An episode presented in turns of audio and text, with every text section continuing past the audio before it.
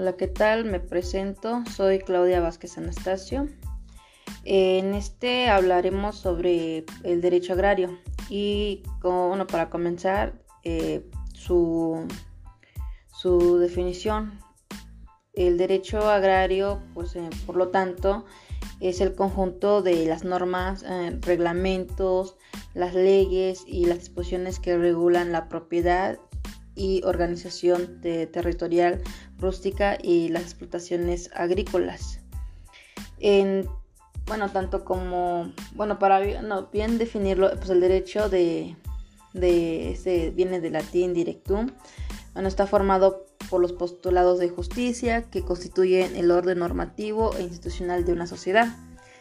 Eh, bueno, se trata de un conjunto de normas que permiten resolver los conflictos sociales. Y agrario, eh, por otra parte, está vinculado a la agricultura, que, bueno, de la agricultura que este es eh, los trabajos relacionados con el tratamiento del suelo, eh, la plantación de vegetales y la transformación del medio ambiente para la satisfacción de las necesidades del ser humano. Por lo tanto, este concepto ah, hace referencia a las cuestiones de leyes, igual reglamentos, disposiciones legales en torno a la propiedad rústica o las explotaciones rurales. La industrialización eh, de la agrícola de, pues es el avance de la industria y de la tecnología aplicada a la agricultura ha hecho eh, que en las últimas décadas el derecho agrario cobre mayor importancia, que son sobre la, las explotaciones agrícolas, supone un movimiento de millones de,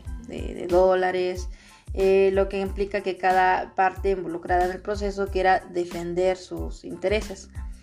Entonces, los, bueno, los profesionales del derecho que quieran incurrir, bueno, en esta disciplina, pues obviamente pues, se, deben especializarse en las cuestiones agrarias.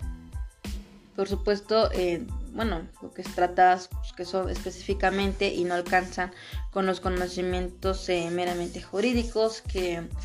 eh, cabe mencionar que se conoce como reforma agraria, que son cambios que, se llevan a cabo eh, en una sociedad para mejorar las condiciones políticas o económicas con lo que es tratado del sector agrario las mismas que son encaminadas por, esa porción del, del, pueblo afectada a través de levantamientos sociales, huelgas o petición al Estado. Dentro de este derecho existe una parte dedicada especialmente a la forma en la que el Estado se, se regulará la distribución de las aguas y tierras del mismo, donde se establecen los bienes de tipo comunal o privado, eh, el tipo comunal este, se hace referencia a la característica de común, por lo que permite definir diversas clases de conjuntos de los individuos que forman parte de un pueblo, región o nación. Y privado quiere decir que este es el espacio, edificio o propiedad que no pertenece al Estado. Por lo tanto, o sea, no, no es público, sino que su dueño es un particular. Eh, pues a partir del siglo XVIII tuvo lugar en el mundo una ola indiscriminada de desarrollo de la cual contribuyó fuertemente en el progreso de la, de la humanidad. Desde esa dicha época hasta ahora hemos, bueno, hemos pasado por numerosos cambios. Eh, uno, uno, bastante fundamental es la forma en la que los gobiernos regulan sus propiedades y hacen regir la justicia. En el campo también se, se vieron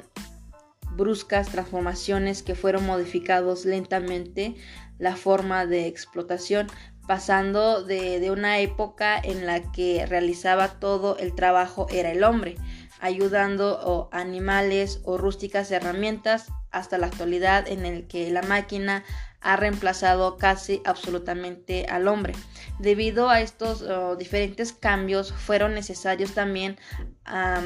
pues como amoldar la regulación jurídica que debía mantener el equilibrio, un, equilibrio en este espacio. Eh, los bueno,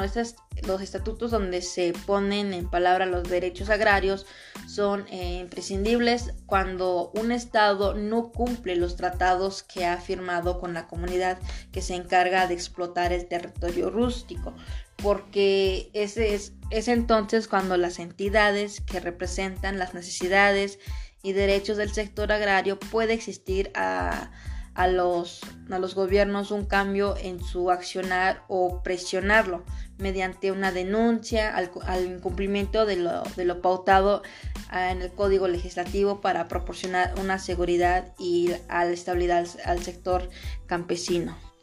Por otro lado, hablaremos sobre la Procuraduría Agraria, em, que es un, no, es un organismo descentralizado de la Administración Pública Federal que pues tiene una personalidad jurídica y patrimonios propios. Los, los documentos que integran en este sustento legal pues son los siguientes, que es la Constitución Política de los Estados Unidos Mexicanos, eh, fracción 19 del artículo 27 constitucional, Ley Orgánica de la Administración Pública Federal, eh, ley agraria, reglamentos de la ley agraria en materia de certificados de derecho, ejidales y, titulación de, solares, que este es procede, eh, reglamento de la, de la ley agraria en materia de ordenamiento de la propiedad rural, reglamento interior de la Procuraduría Agraria. Los objetivos que tiene la Procuraduría pues este, son los siguientes que este propone, bueno, proponer la política nacional para garantizar y defender los derechos agrarios, así como la relativa a los derechos humanos que puedan incidir en materia agraria.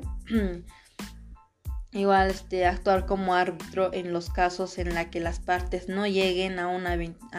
avimiento y designen a la institución con ese carácter, orientar a los, a los sujetos agrarios y en su caso gestionar a su nombre ante las, ante las instituciones públicas competentes, la obtención de permisos, concesiones, licencias, autorizaciones administrativas necesarias para la explotación o aprovechamiento de las tierras, bosques, aguas o cualquier otro recurso. Y también te, asesorar y representar a los sujetos agrarios ante las autoridades administrativas o jurisdiccionales